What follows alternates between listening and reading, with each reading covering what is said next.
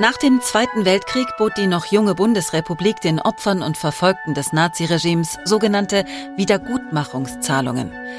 Doch nicht nur der Begriff war problematisch, auch der Prozess, eine solche Zahlung zu erhalten, gestaltete sich häufig als äußerst schwierig. Denn die Sachbearbeiter, die über die Zahlungen entschieden, urteilten sehr unterschiedlich. Teilweise mit äußerster Härte, manchmal voller Verständnis, aber stets nach geltender Gesetzeslage. Das Landesarchiv Baden-Württemberg möchte diesen Teil deutscher Historie mit diesem Podcast wieder sichtbar machen und hat einige Entschädigungsakten ausgesucht, die nicht nur zeigen, welche Geschichten sich hinter den bürokratischen Verfahren verbergen, sondern auch, wie chaotisch die Regelungen teilweise waren und wie ein Land versucht hat, das Grauen aufzuarbeiten, das es gerade erst begangen hat.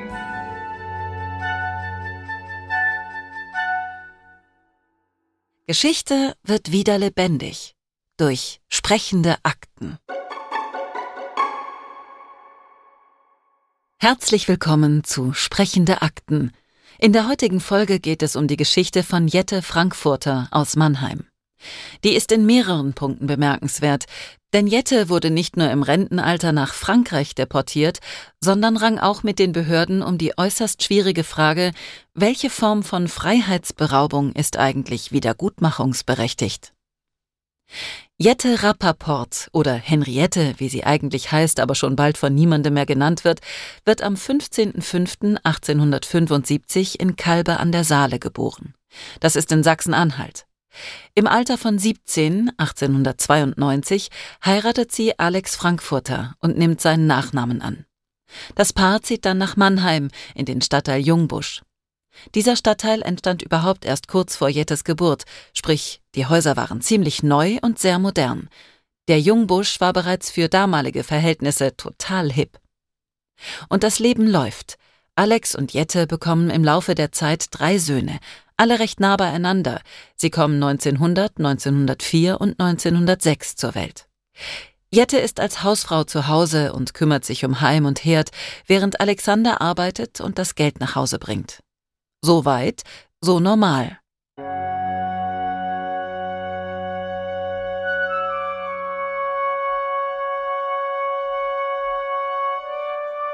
Aber dann kommt der erste große Schicksalsschlag, der alles auf den Kopf stellt.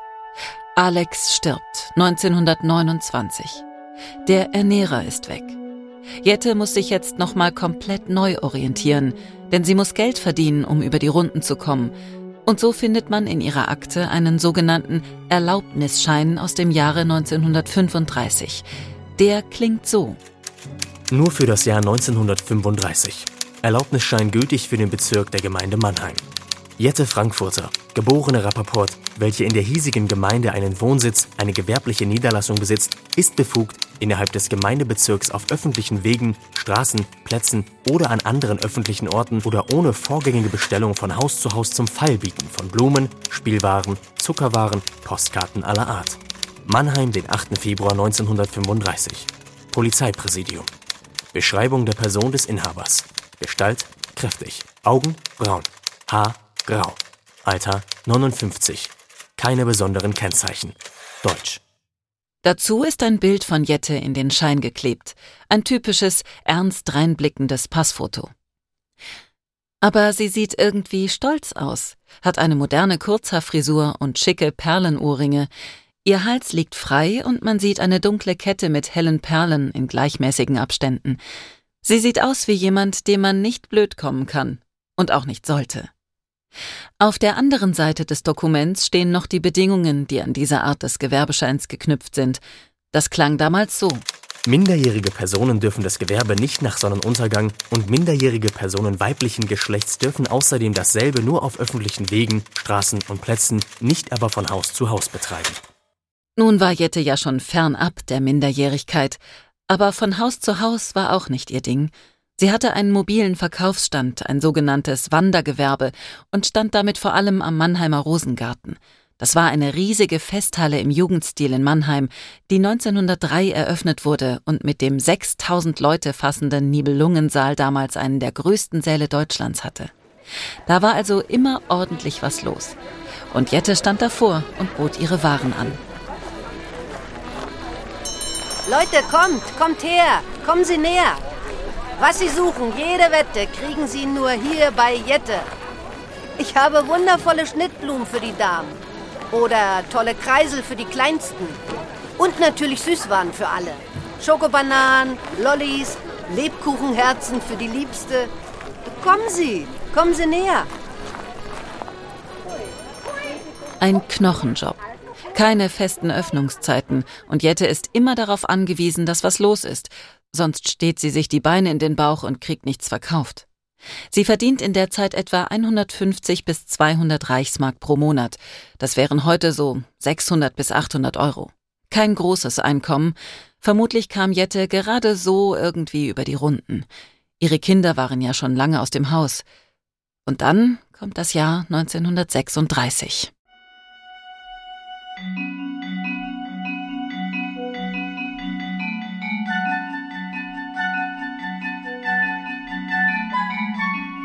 Was ist los 1936? In den USA wird Roosevelt zu einer zweiten Amtszeit gewählt. Die erste Ausgabe des Magazins Life erscheint. Die Hindenburg, dieser berühmte Zeppelin, hat ihre erfolgreiche Jungfernfahrt absolviert und macht in diesem Jahr ihren ersten Atlantikflug. 61,5 Stunden von Frankfurt nach New York. Rekordzeit. In Berlin finden in diesem Jahr außerdem die Olympischen Spiele statt, die von den Nazis als einzige große PR-Veranstaltung genutzt werden.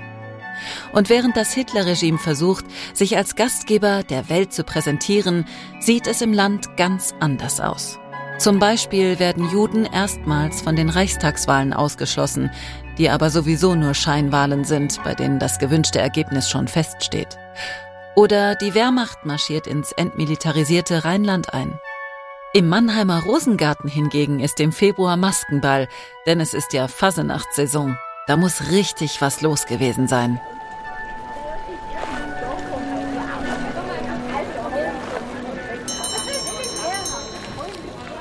Kommt, Leute, kommt her. Ich bin eine Nette. Kauft bei Jette. Oh, tolles Kostüm. Ey, diese Jette, die geht mir auf den Wecker. Ja, mir auch. Die schnappt uns die Kunden weg, weil sie immer so weit vorne steht. Bei uns kommt kein Kunde mehr an. Ja, ja, genau. Und immer diese gute Laune von der, das ist doch alles gespielt. Das ist Schauspielerei. Psst. Hör mal, weißt du, was mir zu Ohren gekommen ist? Nee, was denn? Die Frankfurter, die ist Jüdin. Die Jette ist Jüdin? Ja. Gott hilf. Ja, weißt du, was das bedeutet? Nee, was meinst du denn?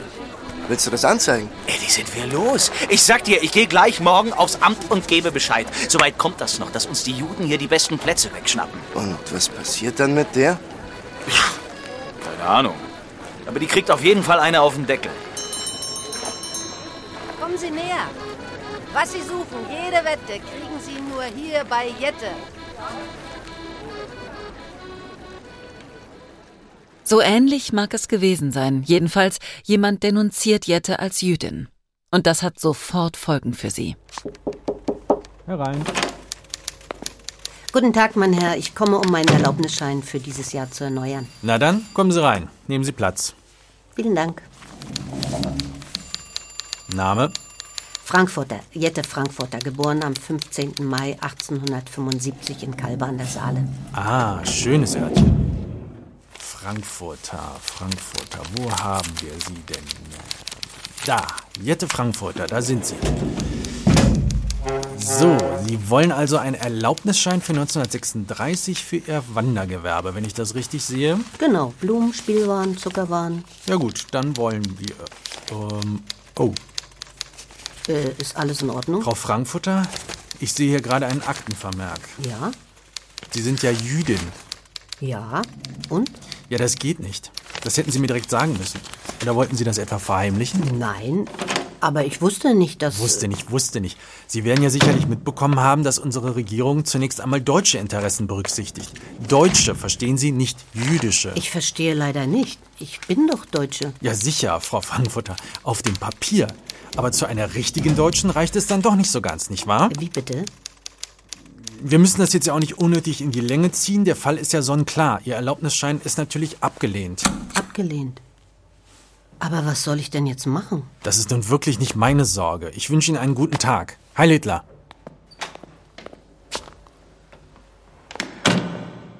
Plötzlich durfte Jette nicht mehr arbeiten. Übrigens ohne rechtliche Grundlage. Die Verordnung zur Ausschaltung der Juden aus dem deutschen Wirtschaftsleben wurde erst 1938 verabschiedet. Also war das alles reine Schikane an ihr, wie sie viele andere Juden auch im Land erlebt haben. Jette wurde die Arbeit verboten, von heute auf morgen, einfach die Lebensgrundlage entzogen. Die Mannheimer Polizei schickte ihr einen Brief, in dem stand, dass sie aufgrund ihrer nicht-arischen Abstammung ihr Geschäft nicht weitertreiben dürfe. Und ab da wird es still um Jette. Aus der Akte geht nicht hervor, was sie in den kommenden vier Jahren treibt, wo sie verbleibt. Es ist aber anzunehmen, dass sie in ärmlichen Verhältnissen lebt, wenn auch in der Vier-Zimmer-Wohnung, die ihrer Familie gehört, und irgendwie versucht, in Mannheim über die Runden zu kommen.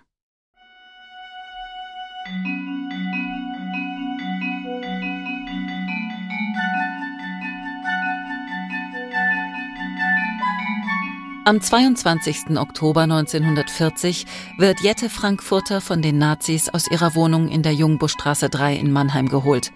Sie kommt als sogenannte Volljüdin ins Konzentrationslager Gürs in Südfrankreich. Sie ist damit Opfer der Wagner-Bürkel-Aktion, bei der im Oktober 1940 über 6500 Jüdinnen und Juden aus Baden und der Saarpfalz verhaftet und nach Gürs deportiert wurden. Sie ist zu diesem Zeitpunkt 65 Jahre alt. Am 20. Januar 1942 wird sie ins KZ Noé südlich von Toulouse verlegt. Ein 140.000 Quadratmeter großes Lager, in dem zu dieser Zeit 2500 Menschen eingesperrt sind. Dort wird sie am 19. August 1943 entlassen und kommt mit 50 weiteren Jüdinnen in ein Altersheim nach Saint-Laurent-du-Pont, ein kleines Dorf in der Nähe von Grenoble. Am 10. September 1946 kann Jette endlich nach Mannheim zurückkehren. Sie ist zu diesem Zeitpunkt 71 Jahre alt. Doch auch in Mannheim ist das Leben für Jette mit Entbehrungen verbunden. Am 1. August 1947 geht beim städtischen Wohlfahrtsamt ein Antrag von Jette ein, die die Fürsorgezahlungen, so eine Art Sozialhilfe, die sie erhält, umwandeln will in Wiedergutmachungszahlungen. Dazu erklärt sie ihre wirtschaftlichen Verhältnisse, die sich in dem Antrag wie folgt beschrieben finden. Frau Frankwurter ist Witwe und lebt zusammen mit einer Schwägerin, Frau Kühnreich. Für das Zimmer, das beide gemeinsam bewohnen, zahlt jede der beiden Frauen zehn Reichsmark monatlich.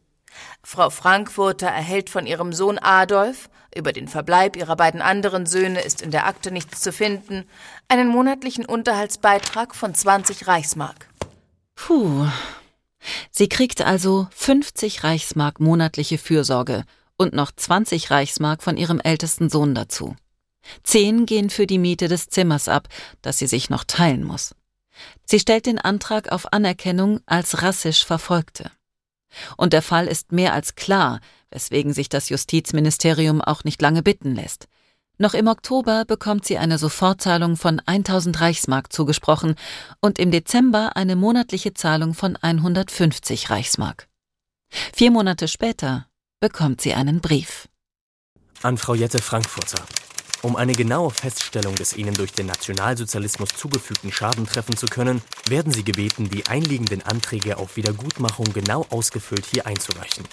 Für eine baldige Erledigung bitten wir besorgt zu sein. Gezeichnet Regierungsrat. Abgesehen von der wundervollen Beamtenpoesie in dem Halbsatz Bitten wir besorgt zu sein, will es die Landesbezirksstelle für die Wiedergutmachung in Karlsruhe hier noch einmal genau wissen. Jette füllt alles gewissenhaft aus.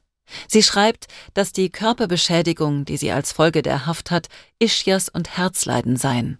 Unter sonstige Vermögensschädigung schreibt sie 15.000 Mark und als Grund in aller Kürze Ich wurde meiner Wohnung, vier Zimmer und Küche von den Nazis gestohlen. Unter dem Punkt Schilderung der augenblicklichen wirtschaftlichen Verhältnisse schreibt sie Ich besitze nur mit meiner Schwägerin Anna Kühnreich ein Zimmer und erhalte monatlich von der Justizkasse Karlsruhe 150 Mark. Habe bis jetzt noch keinerlei Möbel oder Wäsche sowie Kleider erhalten. Es bleibt soweit erstmal ruhig. An Weihnachten bekommt sie einen Weihnachtsbonus von 25 Mark. Im August 1949 meldet sich das Amt wieder bei Jette mit einer niederschmetternden Botschaft. Mannheim, den 18. August 49. An Frau Jette Frankfurter, Mannheim. Wir müssen Ihnen leider mitteilen, dass die bisher gewährte monatliche Beihilfe mit Ablauf des Monats August 1949 eingestellt wird, da die Bewilligungszeit abgelaufen ist. Im Falle einer zwingenden Notlage können Sie einen Antrag auf einmalige Beihilfe beim öffentlichen Anwalt für die Wiedergutmachung in Mannheim stellen. Rechtsmittelbelehrung. Gegen diese Entscheidung ist binnen zwei Wochen nach Zustellung Berufung an das Justizministerium Nebenstelle Karlsruhe zulässig. Bezeichnet Oberregierungsrat. Sie streichen Jette das Geld. Die reagiert und schreibt zurück, habe Ihr Schreiben wegen Einstellung meiner Unterstützung oder Rente von 150 D-Mark pro Monat erhalten. Ich lege hiermit Berufung ein, mit folgender Begründung. Ich bin 74 Jahre alt und arbeitsunfähig. Zudem habe ich mir im Lager in Frankreich verschiedene Leiden zugezogen, so dass ich heute auf meine alten Tage immer in ärztlicher Behandlung sein muss. Ich habe auch kein Einkommen und bin auf die Rente angewiesen. Ich bitte daher, mir mit sofortiger Wirkung meine Rente weiterhin auszuzahlen. Ein ärztliches Attest lege ich hiermit bei. Hochachtungsvoll gezeichnet Jette Frankfurter. Man hört Jettes Schreck und Wut ganz gut in dem Brief. Sie lässt auch die Begrüßungsfloskel weg. Sie will nicht mal mehr höflich sein. In dem Attest steht nur handschriftlich Frau Jette Frankfurter steht bei mir seit längerer Zeit in Behandlung. Es besteht bei ihr ein schweres Herzleiden und schweres Rheuma. Sie ist vollkommen arbeitsunfähig. Gezeichnet Dr. Aubry Hemmer. Und Jette bekommt nochmal Antwort. Und Geld. Aufgrund ihres obigen Einspruchs wird ihnen die bisher gewährte laufende monatliche Beihilfe von 150 D-Mark um zwei Monate weiterbezahlt. Wir machen jedoch darauf aufmerksam, dass sie inzwischen Haftentschädigungsanträge stellen können, wodurch sie in Besitz einer größeren Geldsumme gelangen. Oder einwandfrei nachweisen müssen, dass sie in ursächlichem Zusammenhang mit der ehemals erlittenen Verfolgung Körperschaden erlitten haben. Jette stellt also den Antrag auf Haftentschädigung. Als Beweis legt sie zwei eidesstattliche Erklärungen bei, von ihrer Schwägerin und Mitbewohnerin Anna Kühnreich und von Regina Kuhn, die besagen, dass sie mit Jette im Lager in Frankreich inhaftiert waren. Außerdem eine Deportationsbestätigung von der jüdischen Kultusgemeinde in Mannheim. Und das Amtsgericht Mannheim stimmt ihr einfach sofort zu. Sie wollen 3000 D-Mark direkt zahlen und insgesamt 8100 D-Mark für die 54 Monate, die sich Jette in Haft befunden hat. Das ist im September 1949. Im Oktober 1949 hat der Oberregierungsrat sich aber alles nochmal genau angesehen und hat anscheinend noch Fragen. Er schreibt Jette einen Brief. Mannheim, den 8.10.49. Um Ihren Haftentschädigungsanspruch einwandfrei feststellen zu können, bitten wir um genaue Angaben. Von wann bis wann Sie in den einzelnen Lagern in Frankreich waren und zu welchem Zeitpunkt die Gewaltherrschaft des Nationalsozialismus in Ihrem Lager im Jahre 1944 beendet war. Nach Möglichkeit bitten wir, Ihre Angaben nicht nur durch eidesstaatliche Versicherungen, sondern durch amtliche Bescheinigungen zu belegen. Der für Sie zuständige öffentliche Anwalt wird Ihnen bei der Beschaffung der erforderlichen Unterlagen gern behilflich sein. Gezeichnet Oberregierungsrat.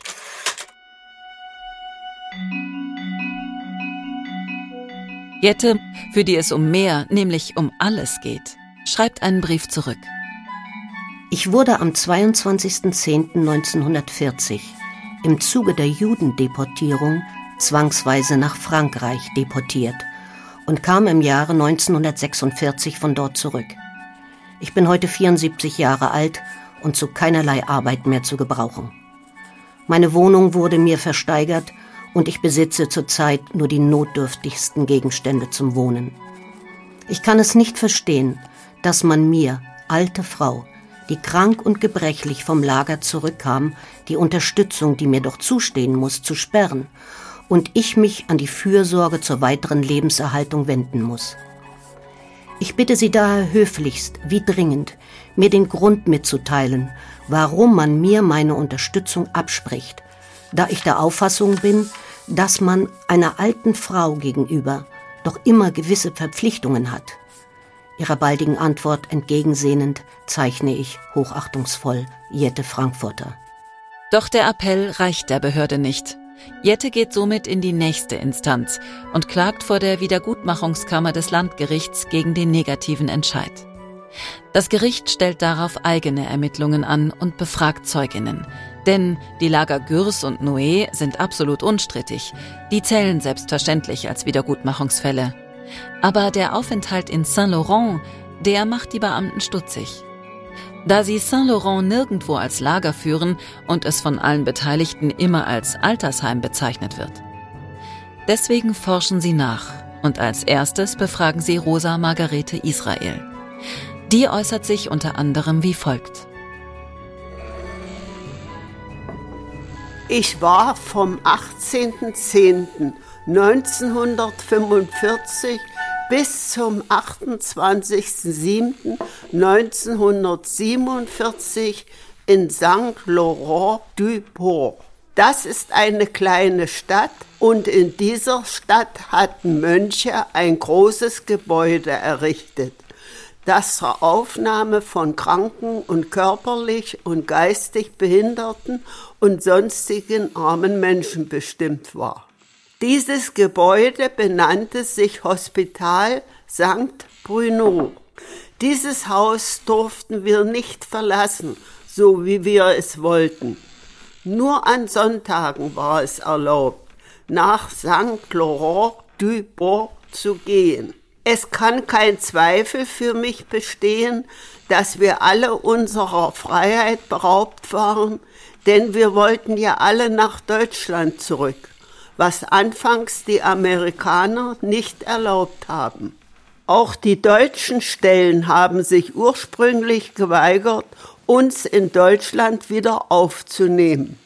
Das Lager stand unter französischer Aufsicht und zwar unter Leitung eines Direktors, der keine Uniform trug. Amerikanisches Militär habe ich im Hospital nicht gesehen. Ich bin nicht in der Lage, Namen von Zeugen anzugeben, die sich in St. Laurent du Port befunden haben. Ich hatte auch im Hospital von St. Laurent du Port stets das Gefühl, entrechtet, erniedrigt und der Freiheit beraubt zu sein.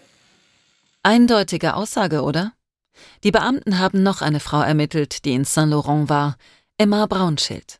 Auch sie wird befragt. Und auch ihre Aussage zitieren wir hier in großen Teilen.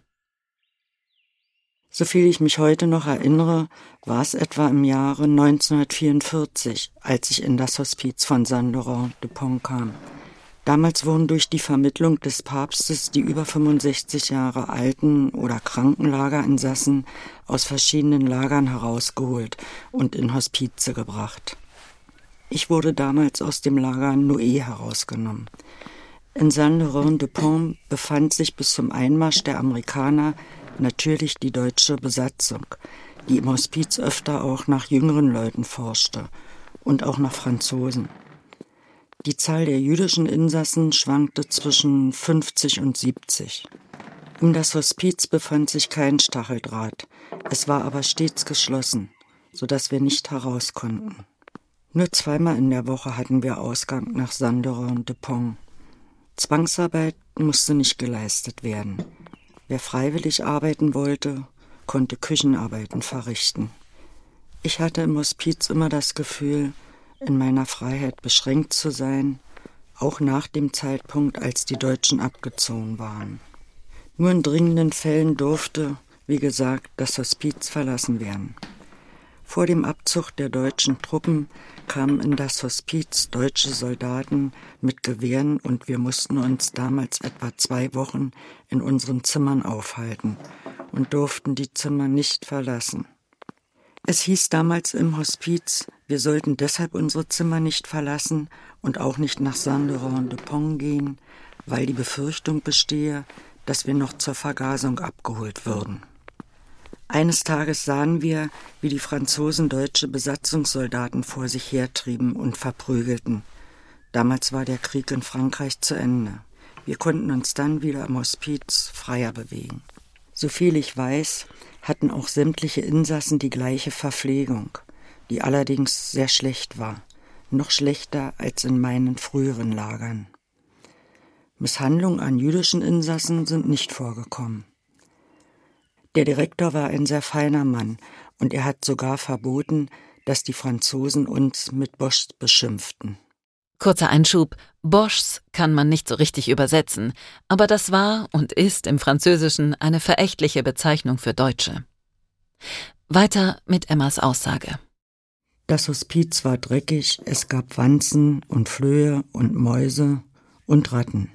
Im Ganzen war jedoch der Aufenthalt in Saint-Laurent-de-Pont doch angenehmer als zum Beispiel im Lager Noé, aus dem ich kam. Auch nachdem die Deutschen fort waren, hatten wir nur zweimal Ausgang, und zwar donnerstags und sonntags. Im Städtchen selbst durften wir uns dann frei bewegen. Ich weiß nichts darüber, ob etwa jüdische Insassen von Deutschen verhört worden sind. Wir waren ja auch alle schon über 65 Jahre, also alte Leute. Der Garten des Hospiz war mit einer Steinmauer umgeben. In diesem sehr schönen Park durften wir uns jederzeit frei bewegen. Das Gericht schließt aus den Ermittlungen und diesen Aussagen, dass die Zeit in Saint-Laurent nicht angerechnet werden kann, weil sie keine Haft im eigentlichen Sinne gewesen sei. Als Fazit schreiben die Richter nach alledem muss gesagt werden, dass die in Saint-Laurent-du-Pont befindlichen Juden zwar dürftig untergebracht und auch empfindlichen Beschränkungen ihrer persönlichen Freiheit unterworfen waren, dass sie sich aber dennoch im Vergleich mit der vorherigen Konzentrationslagerschaft in Gürs und Noé in erheblich verbesserter Lage befunden haben. Die Klage war also abzuweisen. Also quasi eingesperrt, aber nicht schlimm genug, lautete hier das Urteil. Jette wusste, dass nach diesem Urteil in der Sache nichts mehr zu machen war und konzentrierte sich auf die Zahlungen mit Erfolgsaussicht. Zum Beispiel die Zahlungen zum wirtschaftlichen Fortkommen, die ihr nur bis 1940 bewilligt wurden, weil sie da 65 wurde und somit ja im Rentenalter gewesen sei. Verrückt.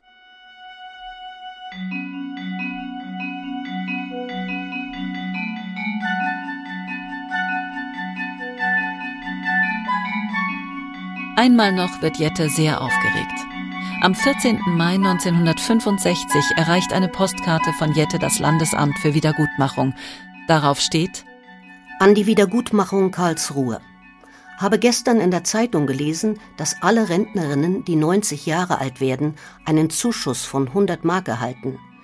Werde am 15. Mai 1965 90 Jahre alt und hoffe, dass Sie mich in dieser Sache berücksichtigen. Hochachtungsvoll, Jette Frankfurter. Die Postkarte bekommt sogar den Eilt-Sehr-Stempel im Amt. Man ist sich also bewusst, schnell reagieren zu müssen und, wie man der Antwort entnimmt, auch zu wollen. Sehr geehrte Frau Frankfurter, bevor wir auf Ihre Zuschrift eingehen, möchten wir nicht verfehlen, Ihnen zum 90. Geburtstag recht herzlich zu gratulieren. Möge Ihnen ein friedlicher und freundlicher Lebensabend beschieden sein.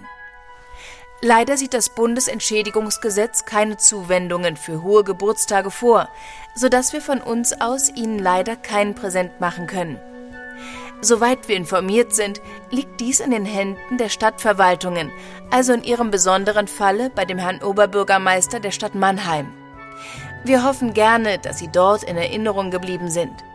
Indem wir Ihnen weiterhin alles Gute wünschen, verbleiben wir mit vorzüglicher Hochachtung. Gezeichnet Oberregierungsrat. Das ist zwar eine unbefriedigende, aber dennoch eine sehr charmante Absage, übrigens geschrieben von Otto Hafner, dem Leiter des Landesamts für Wiedergutmachung, höchstpersönlich. Vielleicht war sie auch nur so nett geschrieben, um etwaige Rückfragen zu vermeiden.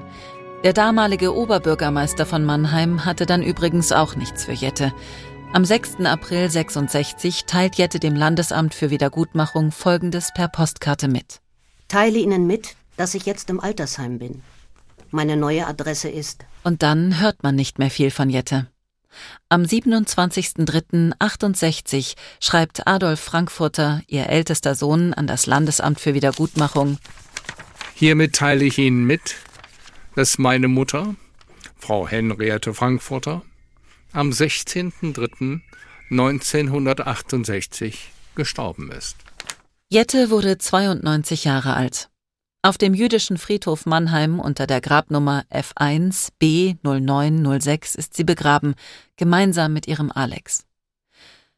Und das waren sie, unsere sprechenden Akten. Kann es in solchen Fällen jemals so etwas wie Wiedergutmachung geben? Sicher nicht. Wie soll dieses Grauen, diese Ungerechtigkeit mit Geld wiedergutgemacht werden? Dieses Unterfangen war schon damals absolut aussichtslos. Aber die Anerkennung der Schicksale, der Leidens- und Lebensgeschichten, die war und ist bis heute möglich. Und vielleicht konnten wir ein kleines Stück davon mit diesem Podcast leisten. Mögen ihre Geschichten nie vergessen werden und uns immer eine Mahnung sein. Danke fürs Zuhören und alles Gute.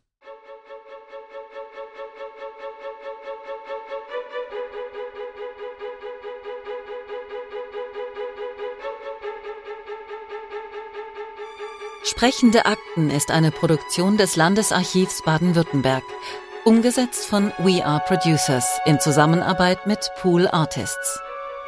Buch Nils Bokelberg. Redaktion Lisa Victoria Hertwig. Erzählerin Ulrike Kapfer. Aufnahme, Sounddesign und Mischung Michael Viol. Musik Falk Andreas.